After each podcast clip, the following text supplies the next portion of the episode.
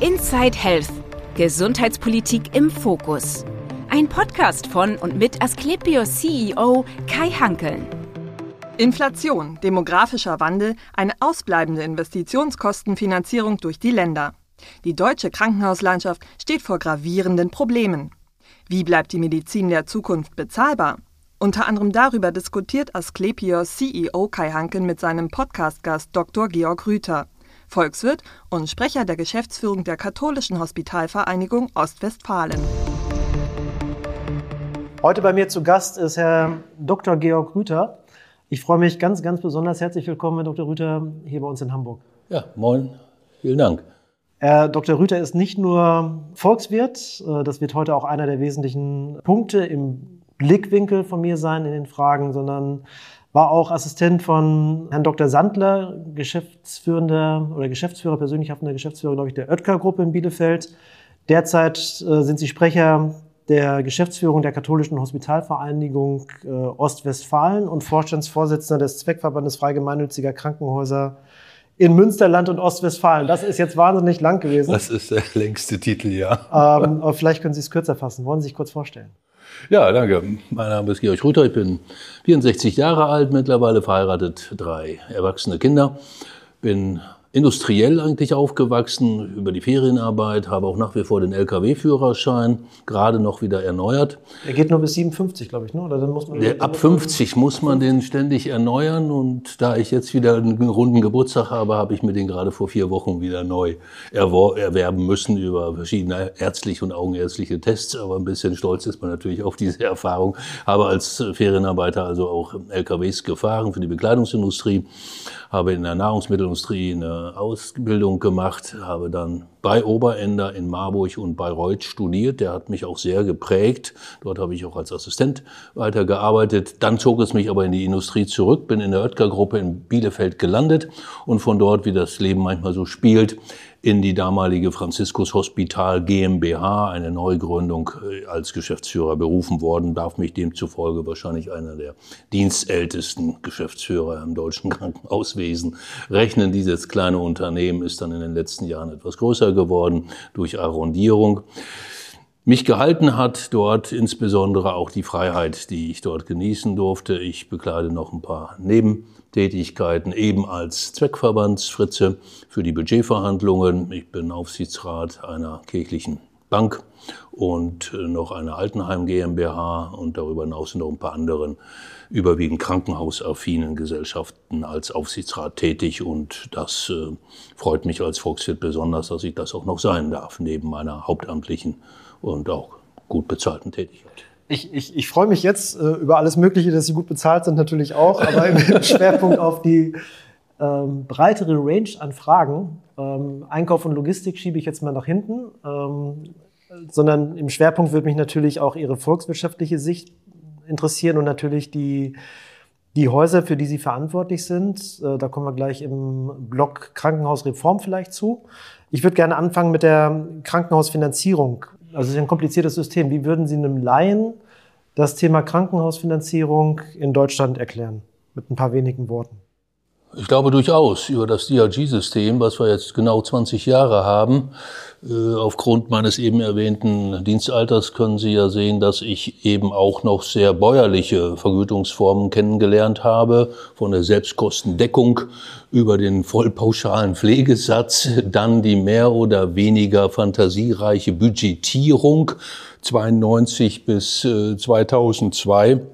Ich war selber auch skeptisch, was das DRG-System anging, äh, musste dann aber lernen, dass es äh, verdammt präzise ist. Die wenigen Katalogeffekte zeigen ja, dass es hochpräzise ist und dass es empirisch begründet ist und vor allen Dingen Transparenz schafft. Die Formel, jeder Patient wird nach einem einheitlichen Maßstab in seiner ökonomischen Schwere beurteilt und eingeordnet, die ist verständlich. Das heißt, der sehr Schwerkranke bekommt eine sehr hohe Vergütung oder das Krankenhaus dafür und der leicht Erkrankte eine geringe. Und wir machen keinen Unterschied, wer das Ganze durchführt.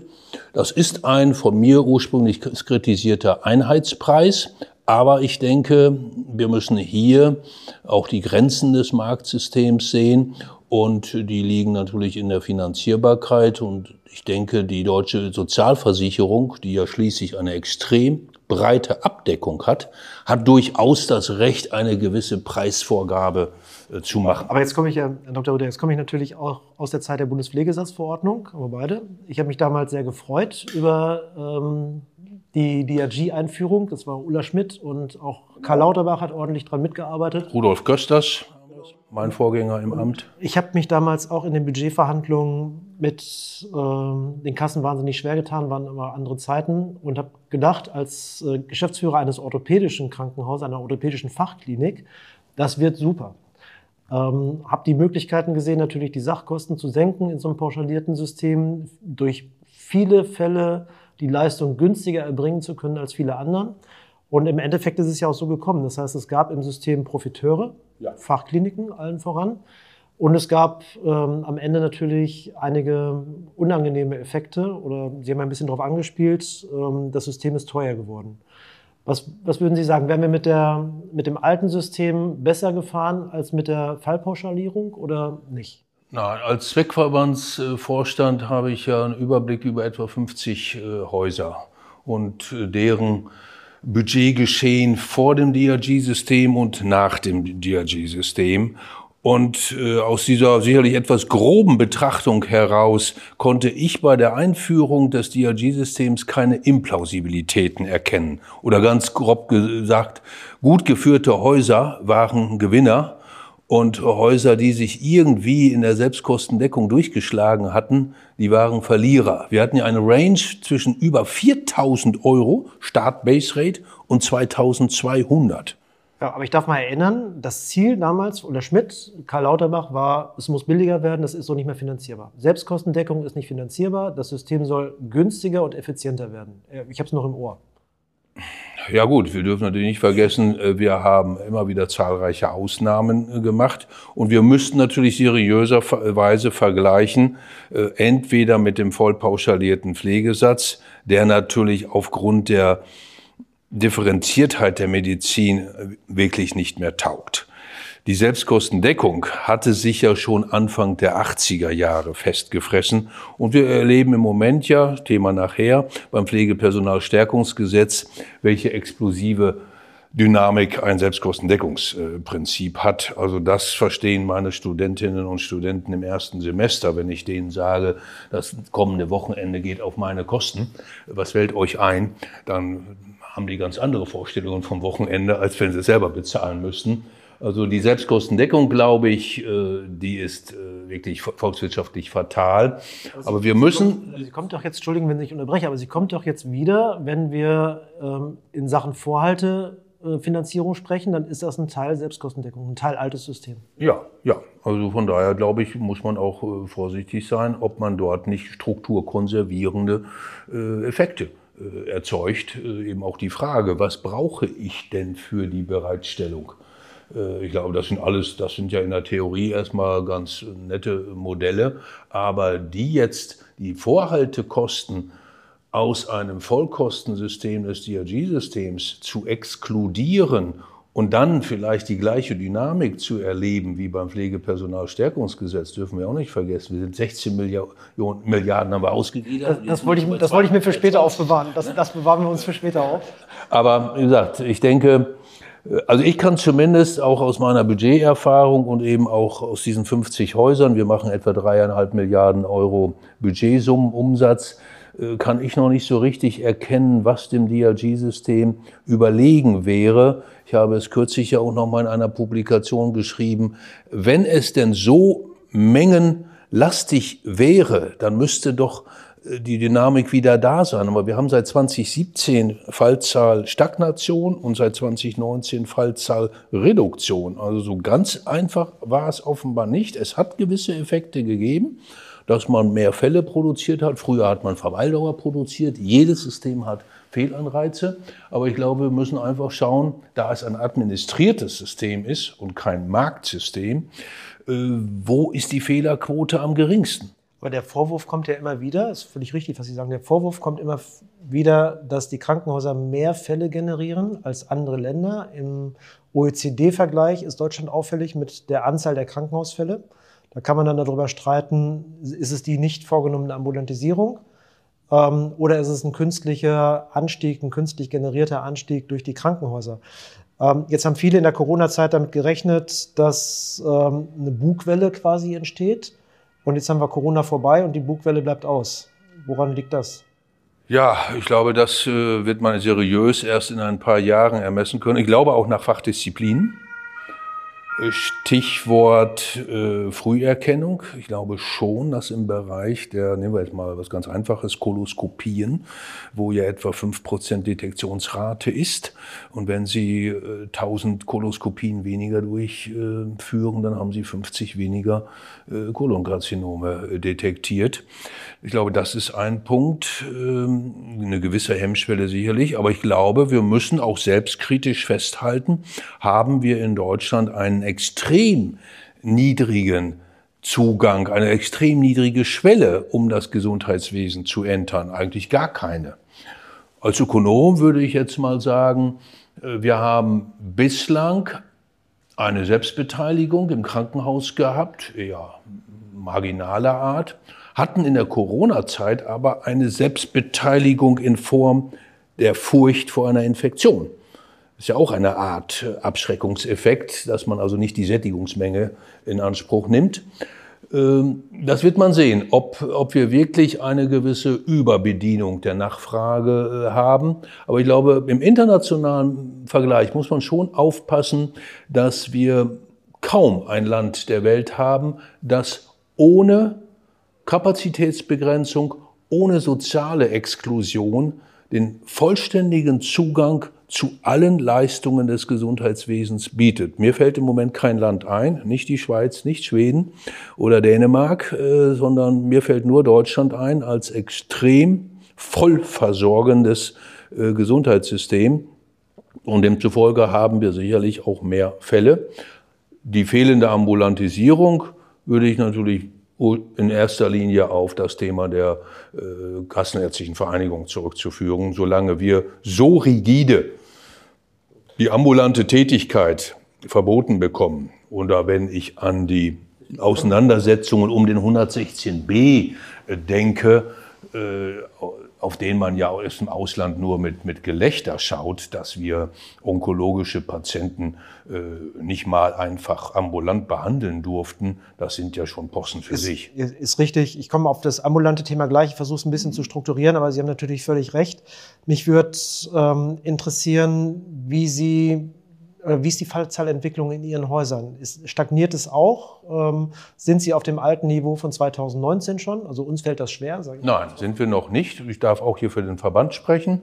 Äh, wir hatten natürlich Herbeeinbrüche. Wir haben eine gewisse Erholung in 22, aber wir sind auch im ersten Quartal 23 noch nicht auf dem Niveau von 2019. Sowohl im Verband, ja, zwischen Potsdam und Aachen sind wir unterwegs, als auch in unseren äh, Häusern, die so etwa 50.000 Patienten pro Jahr äh, stationär behandeln. Auch da noch nicht auf dem Niveau von 19. So, jetzt daraus entstehen ja einige ökonomische Probleme für die Häuser. Wir haben ein nachlaufendes Pflegebudget. Wie gesagt, das kommt auch gleich nochmal in der Frage.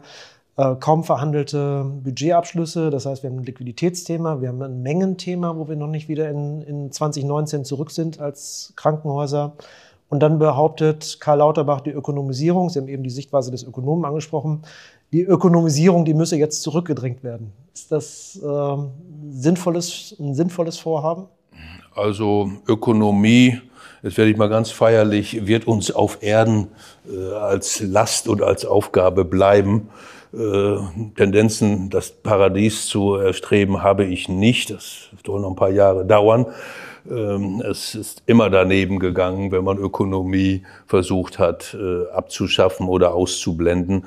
Also das, diesen Vorschlag von Herrn Lauterbach nenne ich auch ganz offen Scharlatanerie.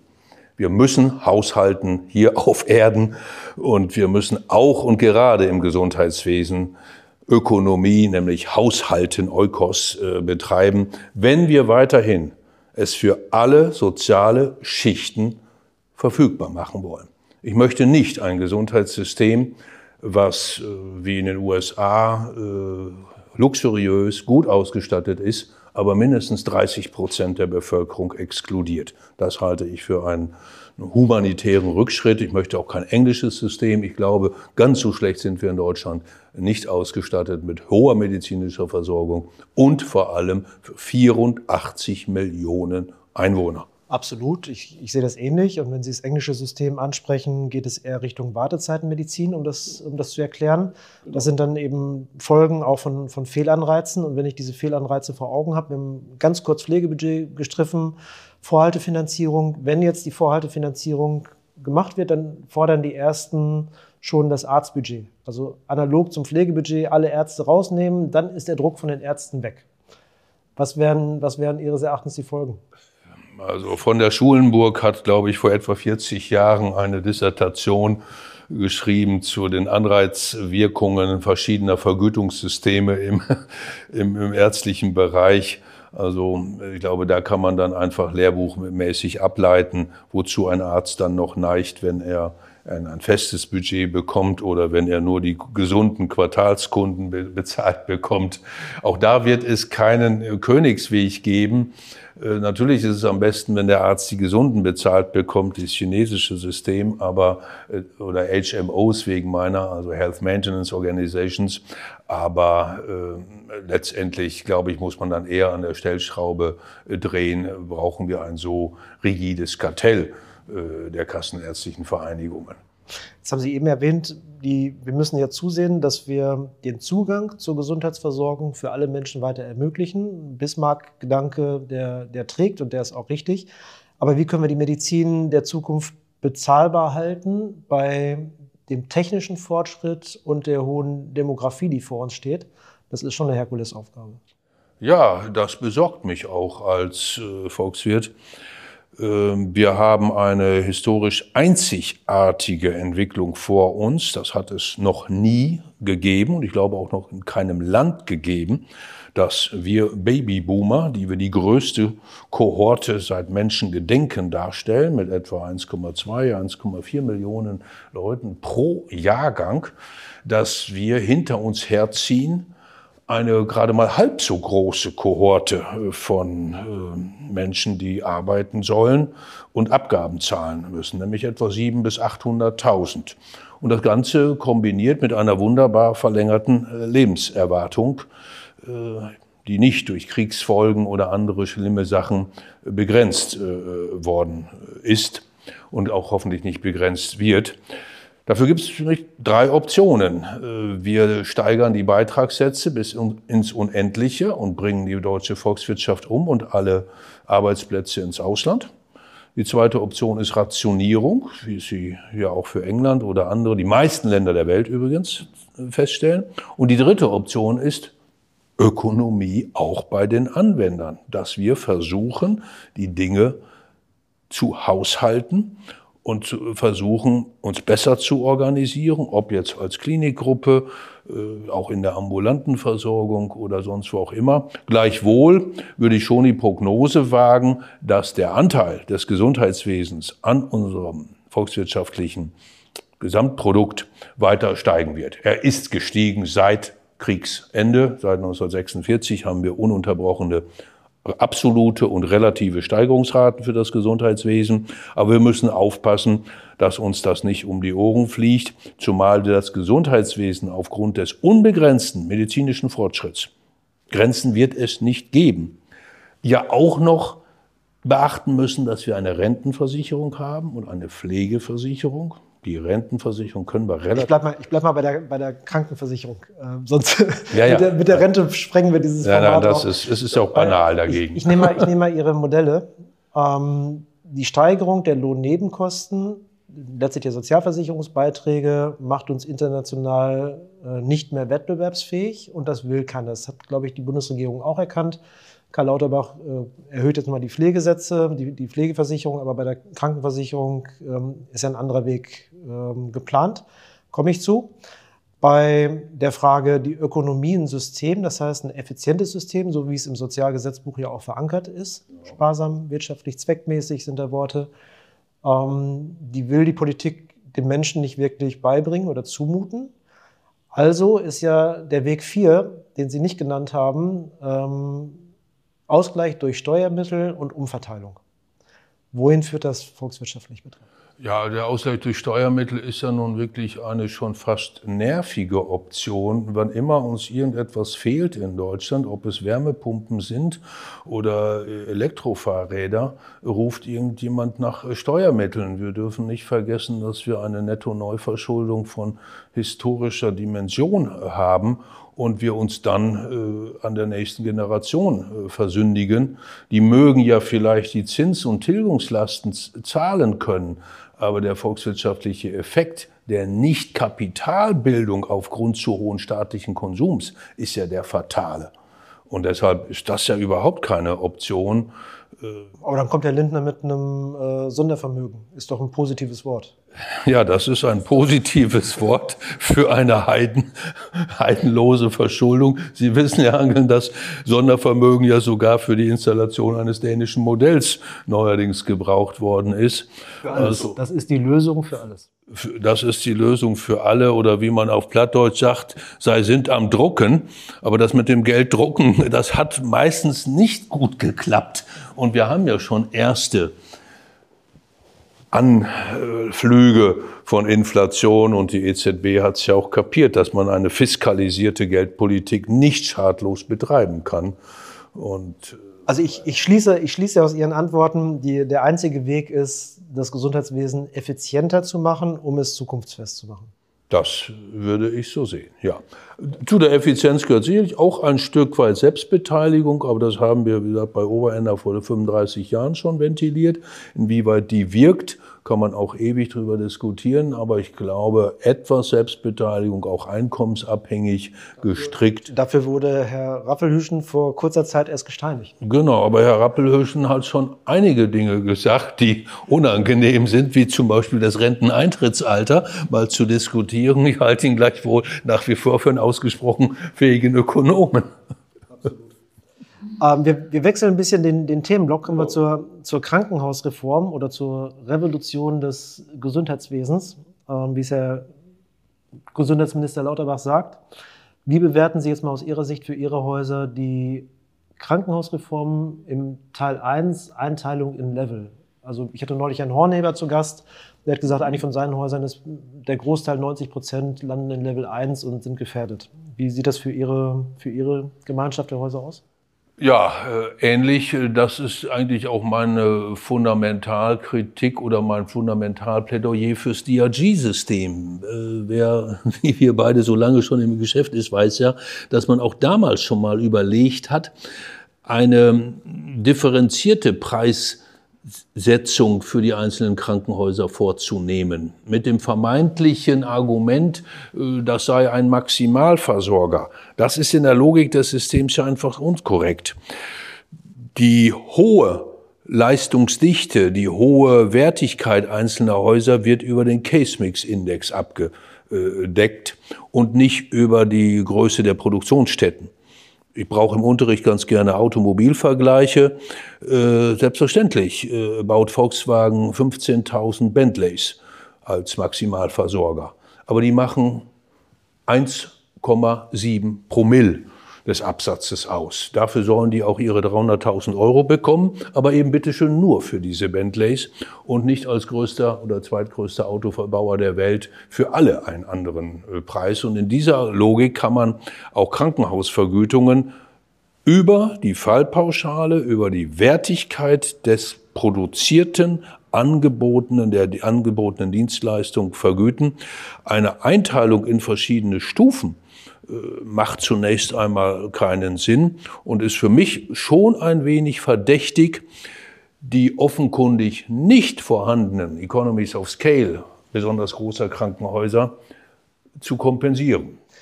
Ich sage mal, wir haben ja große Kliniken und kleine Kliniken. Nehme ich mal eine, eine sehr, sehr große Klinik, Universitätsklinikum Marburg-Gießen. Da ist so ein CMI, auf den Sie anspielen, in Marburg, liegt äh, um die 1, leicht runter. Wir haben viele kleine regionale Häuser, die haben CMI von 1,6, 1,7. Ähm, das, glaube ich, spielt darauf ein, was Sie beschreiben. Mitnichten ist eine Universitätsklinik, nur weil sie eine Universitätsklinik ist, auch diejenige, die die Hochgewichte haben. Ähm, trotzdem sehen sich die Universitätskliniker ja ein bisschen als die Gewinner in dem Vorschlag von Herrn Lauterbach. Liegt vielleicht auch daran, dass drei drei Universitätsprofessoren, die, ne-, die nehmen es mir jetzt nicht übel, Mitglied der Kommission waren. Aber, aber natürlich möchten die Universitätskliniken auch gerne der Lotse im System sein. Ist das da richtig aufgehangen oder Nein, ich glaube, äh, Forschung und Lehre ist eine Landesaufgabe und auch eine staatliche Aufgabe. Ich bin selbstverständlich Anhänger von staatlichen Universitäten, und zwar von richtigen Universitätskliniken. Aber äh, es hängen sich ja gerne alle anderen auch äh, dran mit. Muss ich, muss ich einhaken, wir haben eine private Universitätsklinik, die nimmt es dann auch mit den staatlichen auf. Als Klinik, ja. Aber die, die Universität als solche ist ja eine staatliche Aufgabe. Die Philipps-Universität ist ja, das, darauf wollte ich abzielen, Forschung und Lehre. Äh, das Klinikum ist was anderes, aber die, die Forschung und Lehreraufgabe halte ich für eine staatliche. Selbstverständlich können auch Private mit dazutreten, aber ich glaube, es ist auch ein sozialer Aspekt, dass wir in Deutschland eine staatliche Universitätslandschaft haben. Äh, nein, ich glaube, man muss schon aufpassen, dass man eben in dieser Gemengelage nicht zu allerlei Trittbrettfahrer der sogenannten Maximalversorgung oder anderer empirisch nicht belegter Leistungsintensität damit äh, mit aufnimmt. Für mich ist nochmals gerade diese Vorschläge, die dort gekommen sind, eher ein Argument für das sehr transparente, bis auf den einzelnen Fall durchdeklinierte DRG-System, das kleine Reformen gehabt hat, das aber seltenst beweisen konnte, dass die Eingruppierung oder die CMIs massiv korrekturbedürftig waren. Bei Materialkosten haben wir das gehabt. Cardio, Orthopädie und so weiter und einige nicht veränderbare Personalkosten wie Geburtshilfe, die kann ich nun mal nicht schneller machen, äh, dass wir damals ja auch eine Aufwertung gehabt haben.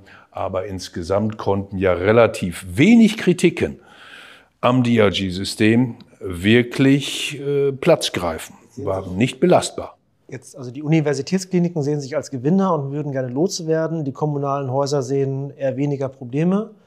Äh, und Einige der Privaten wittern jetzt ihre Chancen nach dem Motto, würde diese Reform so umgesetzt, dann wird es zum, zur Wartezeitenmedizin analog NHS und dann entstehen, wie in Dänemark oder in Großbritannien, überall lauter kleine private Kliniken. Und wer wie in Dänemark mehr als 90 Tage warten muss, der darf dann in so eine hübsche kleine Privatklinik gehen. Wie sehen Sie es für Ihre, für Ihre Häuser? Ja, ich äh, würde diese Kritik äh, teilen.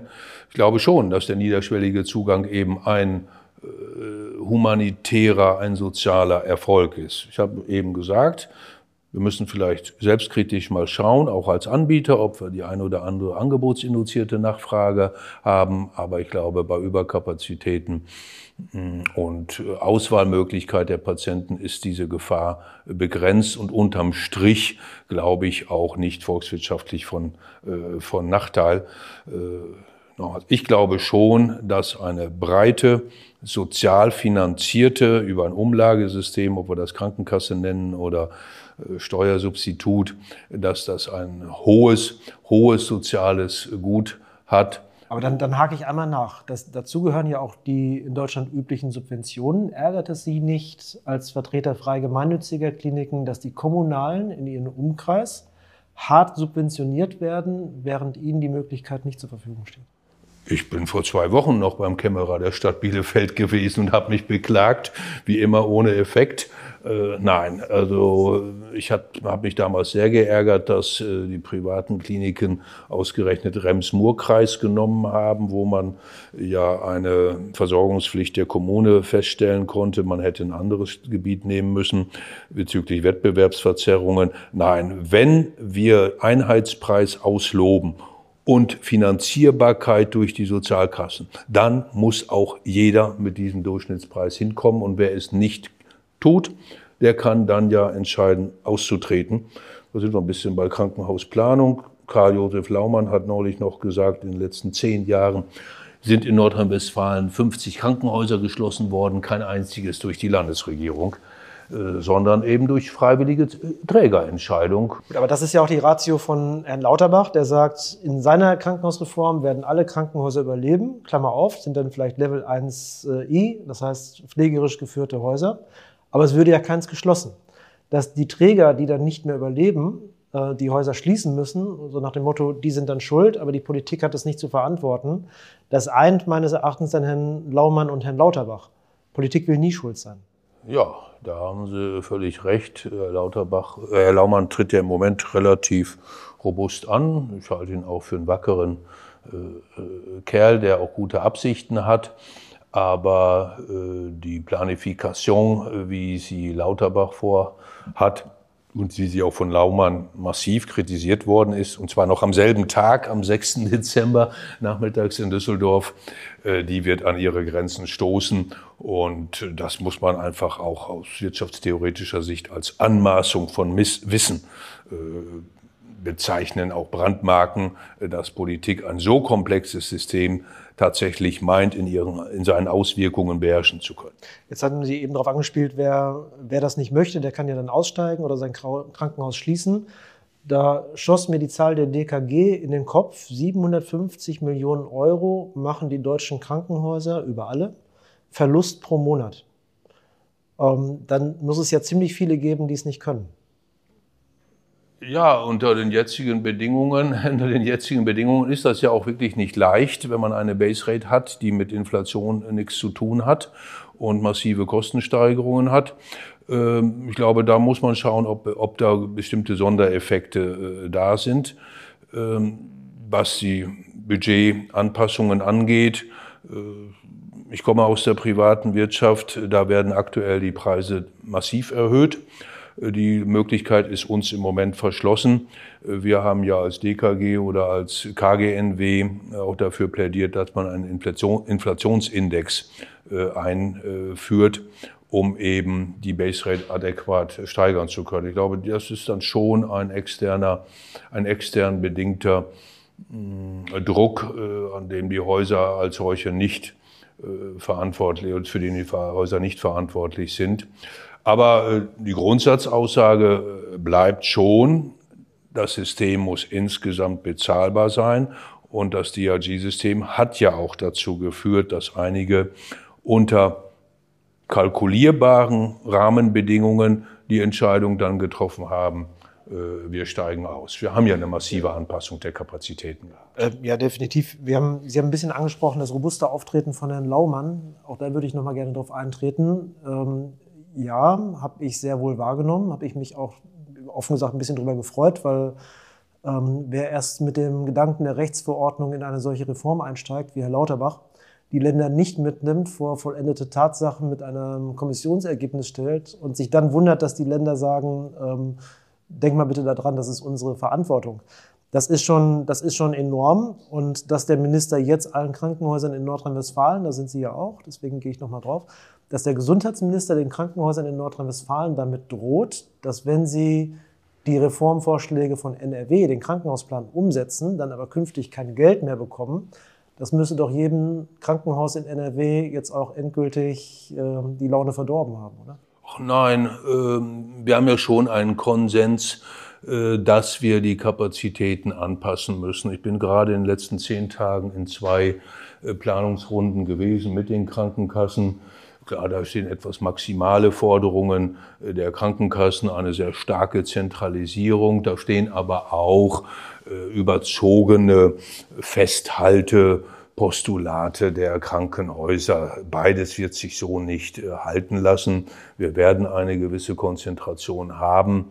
Wir müssen ja aufpassen, dass, wie Sie eben schon sagten, Subventionierungen öffentlicher Häuser nicht überhand nehmen und damit die Kapazitätsanpassung bei anderen bleibt, nämlich in privaten und uns frei gemeinnützigen Trägern. Das kann nicht sein.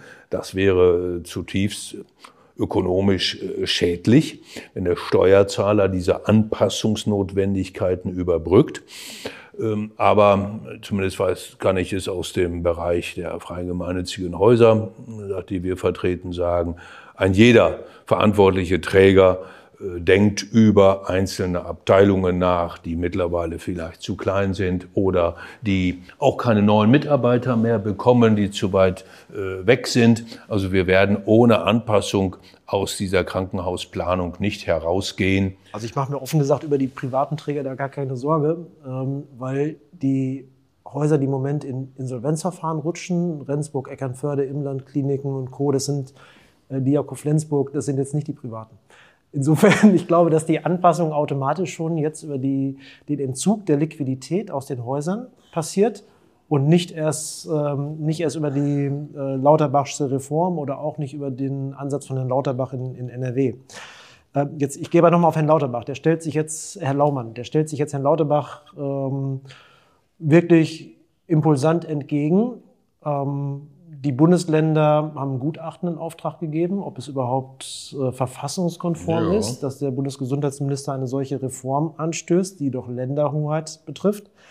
Ähm, was passiert, wenn die Reform scheitert? Ach, wissen Sie, wir haben ja so viele Reformen gehabt und Jahrhundertgesetze.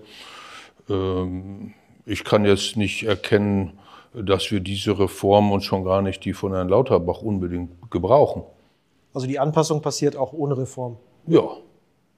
Und ich bin relativ zuversichtlich, dass wir mit einer subsidiären Begleitung von Landeskrankenhausplanung, Arbeitsmarkt, äh, Ökonomie, das ist ja nicht so, dass wir keine Instrumente hätten.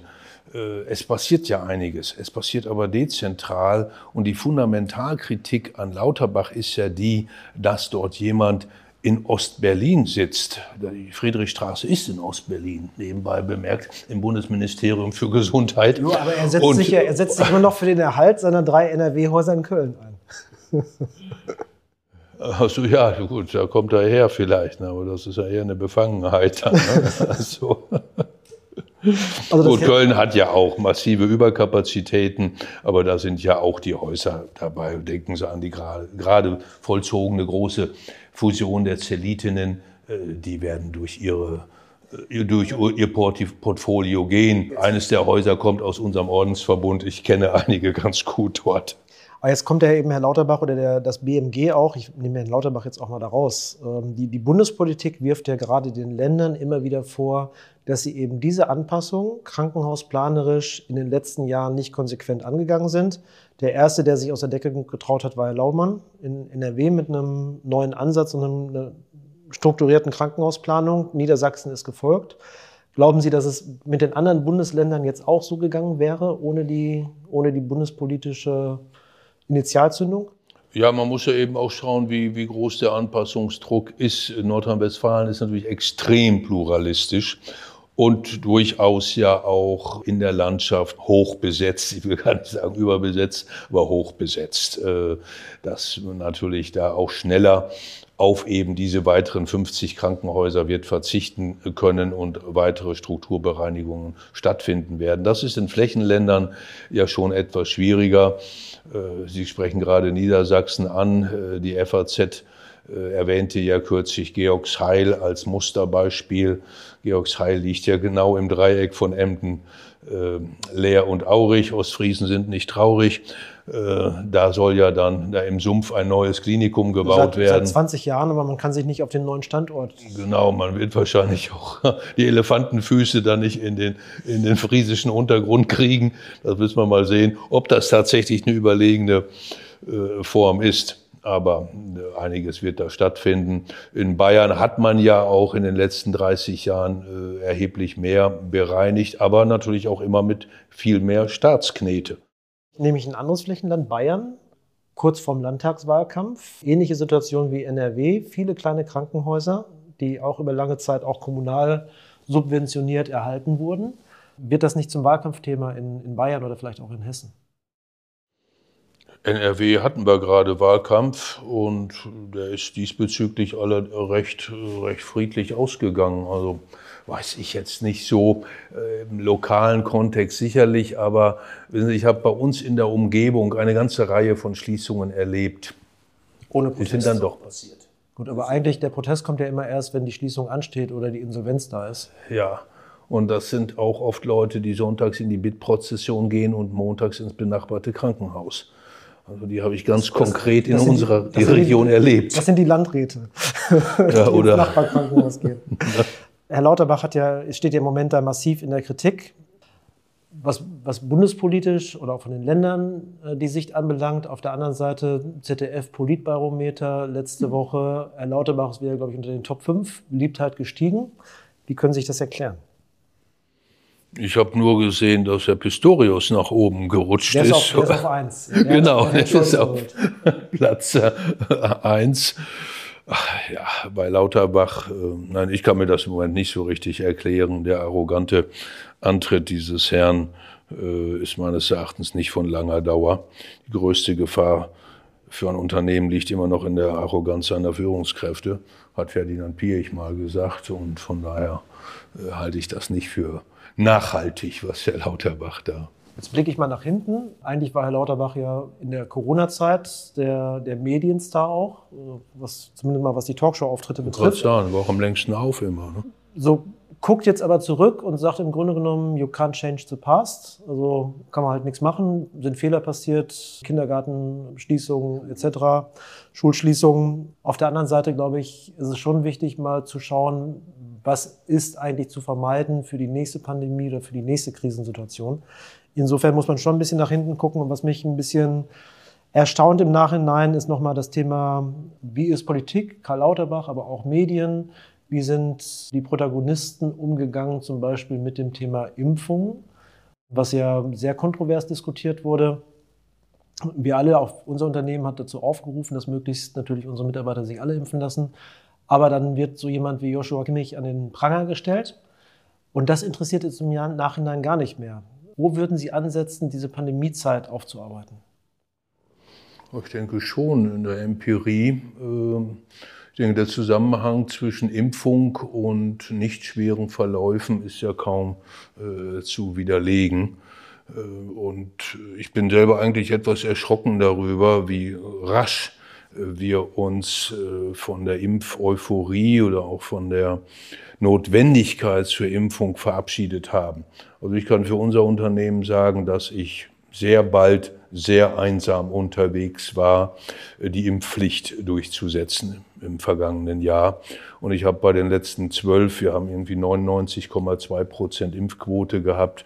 Bei den letzten Mitarbeitern habe ich dann irgendwann mal aufgegeben und habe zwar alles dem Amt gemeldet, aber ich habe niemanden gefunden, der einem dabei sprang. Das finde ich rechtsstaatlich nicht ganz unproblematisch. Ansonsten wird man ja in Deutschland für alles Mögliche verfolgt, insbesondere wenn irgendjemand eine halbe Stunde länger arbeitet, äh, drohen uns Geschäftsführern ja hohe Strafen, aber äh, die Impfung als nationale Aufgabe wurde dann nachher doch sehr lässig gehandhabt, was ich problematisch finde.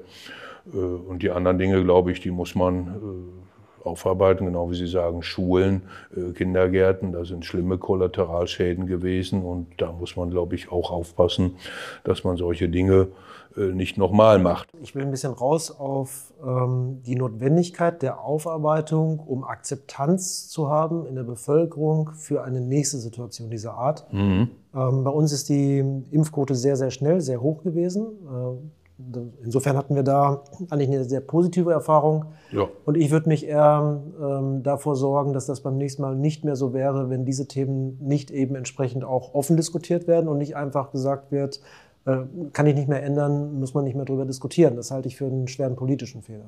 Ja, das meinte ich ja auch. Ähm, ich bin erschrocken über das schnelle Vergessen der positiven Wirkung der Impfung. Wir haben uns ja zu Anfang fast drum gebalgt. Die ersten Autos kamen mit Polizeischutz, mit den ersten Impfdosen. Und einige Monate später äh, werden, wurden Impfungen verworfen. Wir haben in Deutschland jetzt Millionen äh, Impfdosen, die weggeworfen werden. Also ich habe selber mir vor vier Wochen die fünfte Impfung noch geholt, weil ich zumindest annehme, dass das nicht schlecht ist. Aktuell haben wir ja auch wieder hohe Infektionsraten. Wir wechseln ein bisschen nochmal das Thema zum, ähm, zum Schwerpunkt Ambulantisierung und kassenärztlichen Vereinigungen. Sie haben am Anfang äh, den Punkt gemacht. Ich will nochmal ganz kurz darauf eingehen. Wir haben in Deutschland im internationalen Vergleich sehr, sehr viele Leistungen stationär. Wir haben kurz darüber gesprochen, liegt vielleicht auch am Zugang zum stationären systemfreien Zugang. Wir sind aber jetzt inzwischen auch schon so weit, dass zumindest bei uns in den Häusern die Notaufnahmen überlaufen sind weil eben die, äh, der niedergelassene Bereich, die kassenärztliche Versorgung gar nicht mehr in Abendstunden an Wochenenden stattfindet, KV-Notfallambulanzen, die KV-Hotline völlig überlastet ist. Ja. Und deswegen die Menschen, und ich kann es immer ein bisschen nachvollziehen, einfach ähm, in ihrem Bedürfnis die nächste einfache Stufe wählen und die, die ZNA besuchen. Wo, wo liegt das Problem und wie kriegen wir die Patienten ambulant versorgt, damit wir eben nicht diese hohe Kostenbelastung und diese Fehlallokation auch äh, im System haben? Ich habe sicherlich nicht den Königsweg, aber die Fundamentalkritik setzt natürlich erstmal an dem wirklich militant verteidigten Kartell der Kassenärztlichen Vereinigung äh, an. Wir haben vor ziemlich genau 30 Jahren den sogenannten Sicherstellungsauftrag äh, dieser Vereinigung übertragen durch Seehofer damals im Lahnstein-Kompromiss. Und äh, dieses Kartell oder Syndikat, also Verkaufsorganisation mit Zwangsmitgliedschaft, hat das ist das Handwörterbuch der Wirtschaft. Ja, Entschuldigung, aber ich mag, ich mag das. Äh, dieses Kartell erfüllt den Sicherstellungsauftrag lehrbuchmäßig. Allerdings in Bezug auf die Einkommen der Mitglieder des Kartells. Dafür ist ein Kartell da. Aber sicherlich nicht in Bezug auf die Versorgung der Patienten. Äh, und deshalb äh, muss es geöffnet werden. Es kann nicht sein, dass man sechs oder acht Wochen auf einen Arzttermin wartet und wir Krankenhäuser, das wird Ihren genauso gehen, sogar auf dem Lande, auf Dorbel komm raus, keine KV-Ermächtigung für ein CT oder ein MRT bekommt. Wir sind in einigen unserer Standorten der einzige Betreiber im Umkreis von 20 Kilometern eines MRT-Gerätes und dennoch wird dem bedürftigen Bürger gesagt, fahr doch 40 Kilometer in die nächste Stadt. Jetzt hat er, jetzt hat er Lauterbach einen Anlauf unternommen beim Krankenhausgipfel und hat gesagt, die vollumfängliche Ambulantisierung fachärztlicher Leistungen in Deutschland ähm, soll in den Krankenhäusern erfolgen. Und es gab gleich eine massive Protestwelle der Kassenärztlichen Bundesvereinigung und ähm, der sämtlicher niedergelassenen äh, Verbände.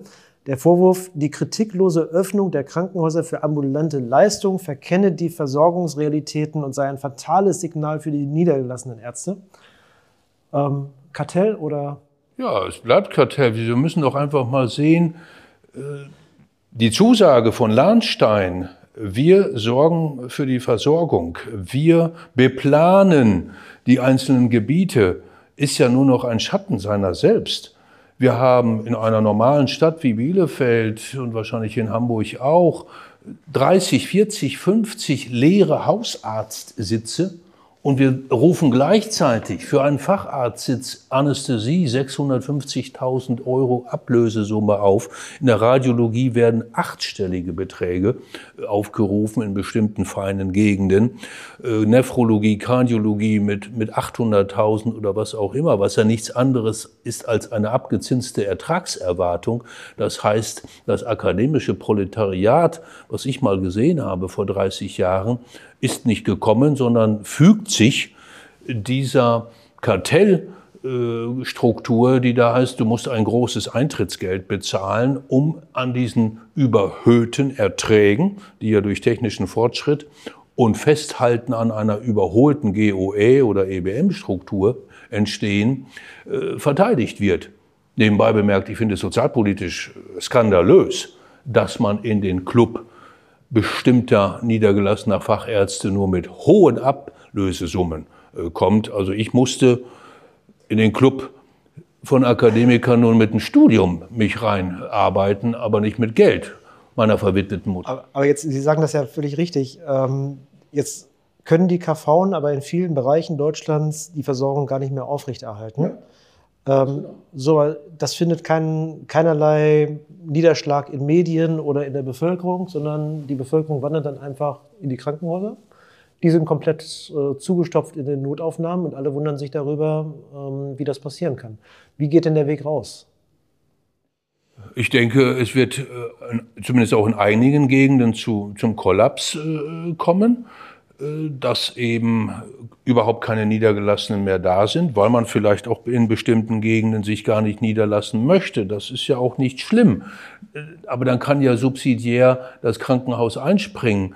Mir erschließt es sich als Ökonom nach wie vor nicht, weshalb man über rigide Verbote eine Angebotslandschaft äh, steuern muss. Warum nicht mit vernünftigem Marktzugang, Contestable Markets nennt man das, ausprobieren lassen, ob Asklepios Barmbek oder Franziskus Bielefeld, einen nachmittäglichen Dienst, heute haben wir, glaube ich, Mittwoch, gesetzlicher Feiertag im niedergelassenen Bereich, dass man mittwochs nachmittags vielleicht eine ganz normale Sprechstunde anbietet. Lass uns das doch mal probieren. Warum muss man das verbieten? Das Risiko ist natürlich, dass die Patienten dann immer nachmittags, äh, mittwochs nachmittags äh, zu Franziskus genau. Bielefeld gehen und eben den Rest der Woche nicht mehr zu den niedergelassenen Ärzten. Die Sorge ist natürlich schon berechtigt. Ja, natürlich, aber äh, ein marktwirtschaftliches System dient dem Kunden, nicht dem Unternehmen. Ludwig Erhard hat sich quälen müssen für das Gesetz gegen Wettbewerbsbeschränkungen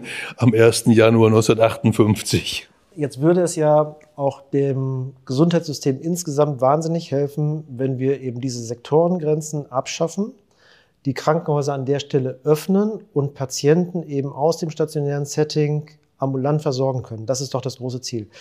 Das macht das System effizienter und günstiger. Sie müssen mir widersprechen. Ja. So, es würde aber, und so ist ja auch dann häufig öffentlich geäußerte Theorie, das Pflegekräfteproblem ein wenig lösen. Passiert das? Das heißt, die Pflegekräfte stationär werden entlastet, wenn die Patienten in die ambulante Versorgung driften.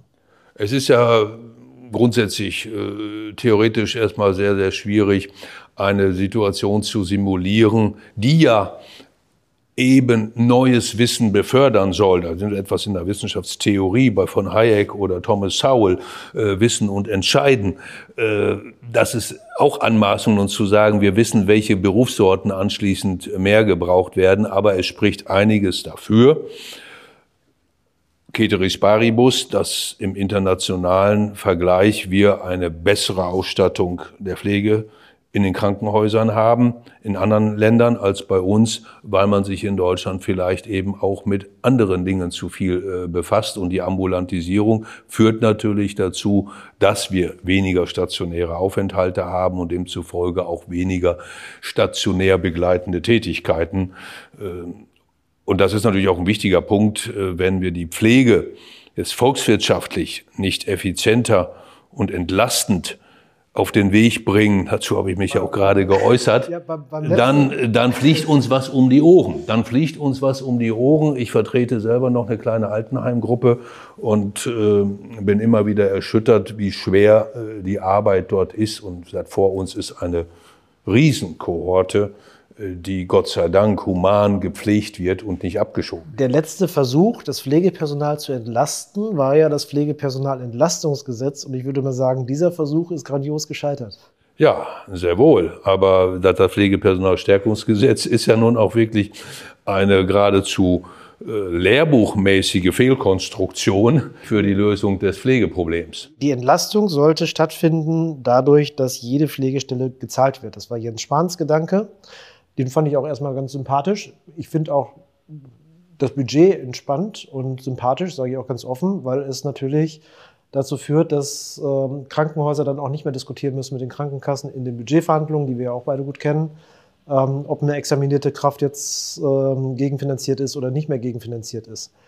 Ähm, auf der anderen Seite führt es auch dazu, dass Pflegepersonal wie in den 70ern, das war meine Prophezeiung auch damals an Jens Spahn, ähm, die Pflege wieder wie in den 70ern funktioniert, indem sie alle möglichen Aufgaben erledigen muss, muss, die in der Zwischenzeit ja andere Berufsgruppen übernommen haben. Und das macht das System meines Erachtens teuer und ineffizient, weil jetzt rein Betriebswirtschaft, volkswirtschaftlich, korrigieren Sie mich bitte wieder, betrachtet, äh, sollte doch die Arbeit von demjenigen erbracht werden, der sie fachlich erbringen kann und aber möglichst günstig diese Leistung auch äh, erbringen kann. Und das ist in, den, in vielen Fällen nicht die examinierte Schwester, vor allem nicht, wenn man in dieser Berufsart einen Mangel hat, sondern es wären dann eben ähm, Krankenpflegehelfer oder aber auch andere qualifizierte Kräfte, Servicekräfte, zum Beispiel beim Essensausteilen etc.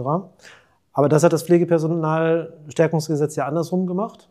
Die Entlastung ist damit am Ende nicht eingetreten, sondern es ist eine Belastung eingetreten.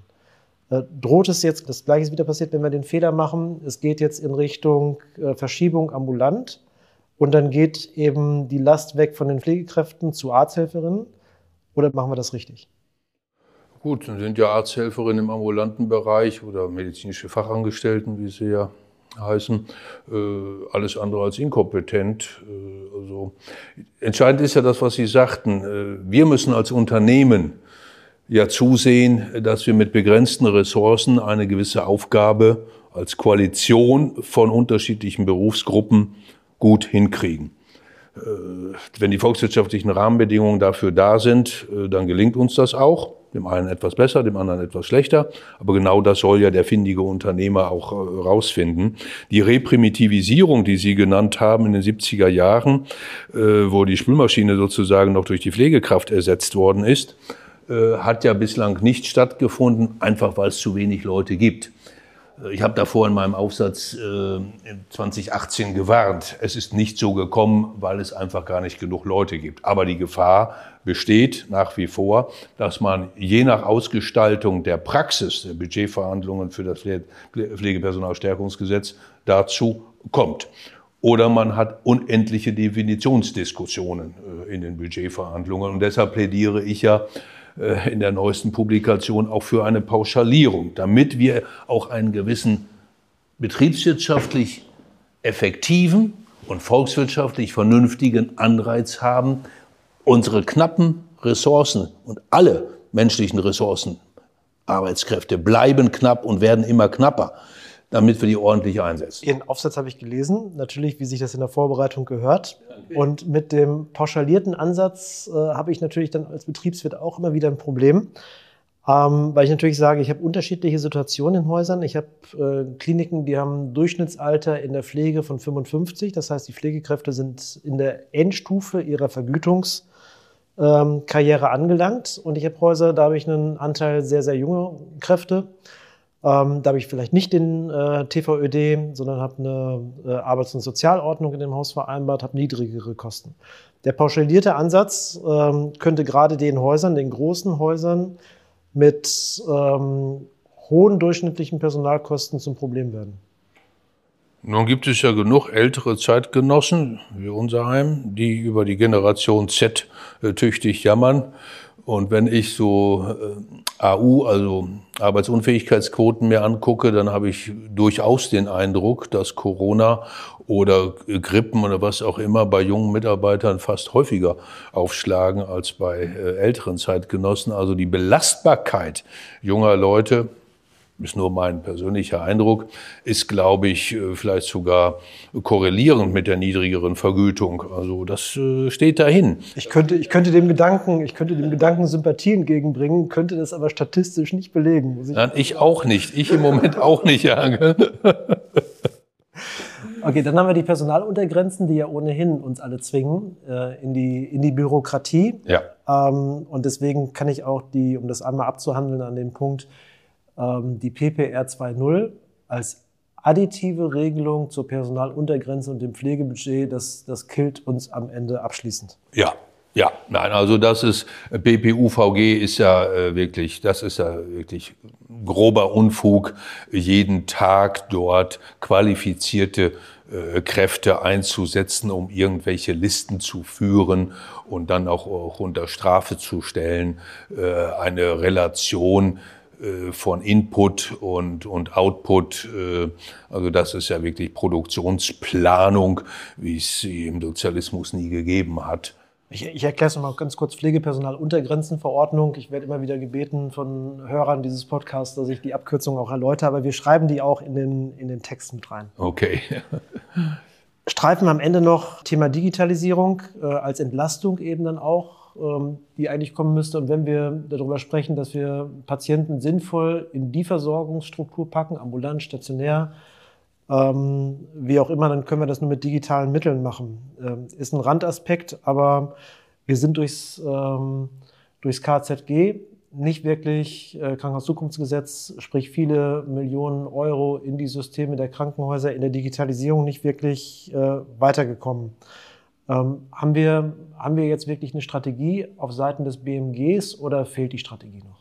Na, also dafür kann ich überhaupt keine erkennen. Das KZG ist ja auch extrem bürokratisch, extrem beraterlastig, vielleicht sogar äh, auch ungerecht in Anführungszeichen, weil derjenige, der einen hohen Digitalisierungsreifegrad hat, schlechter dabei wegkommt als derjenige, der noch hinterher ist. Äh, da trifft sich ja auch das Thema Bürokratisierung äh, was Sie ja auch äh, angesprochen haben, wenn die Prozesse komplizierter werden, ist ja eine Digitalisierung auch schwerer. Wir müssen ja standardisieren, wir müssen die Prozesse rationalisieren, wir müssen sie effizienter machen und dann digitalisieren. Ansonsten geben wir die Hälfte unserer Investitionsmittel für IT-Pflege aus. Das kann es ja auch nicht sein.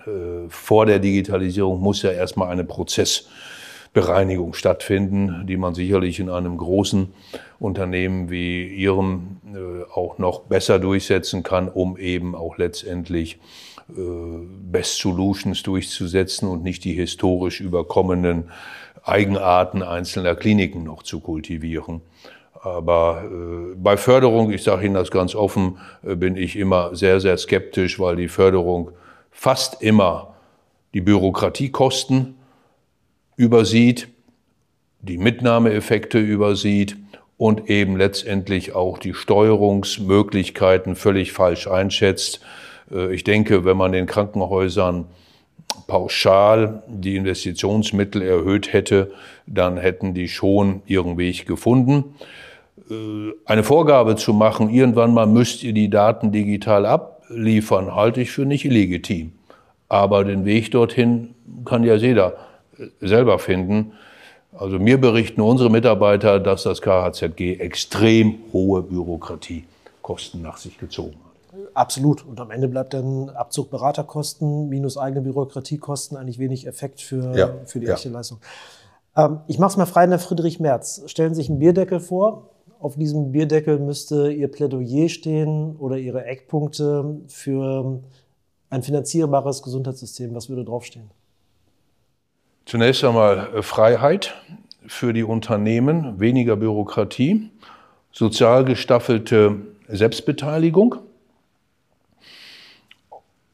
und äh, Zugang aller Beteiligten äh, zu den Märkten bei Abschaffung oder bei Unterbindung öffentlicher Subventionen und Zurückhaltung des Staates außerhalb der Rahmengesetzgebung. Ich würde Sie wählen. Herzlichen Dank. Herzlichen Dank, Herr Dr. Rüther, für das Gespräch. Hat mir sehr viel Spaß gemacht. Ja, ebenso. Vielen Dank.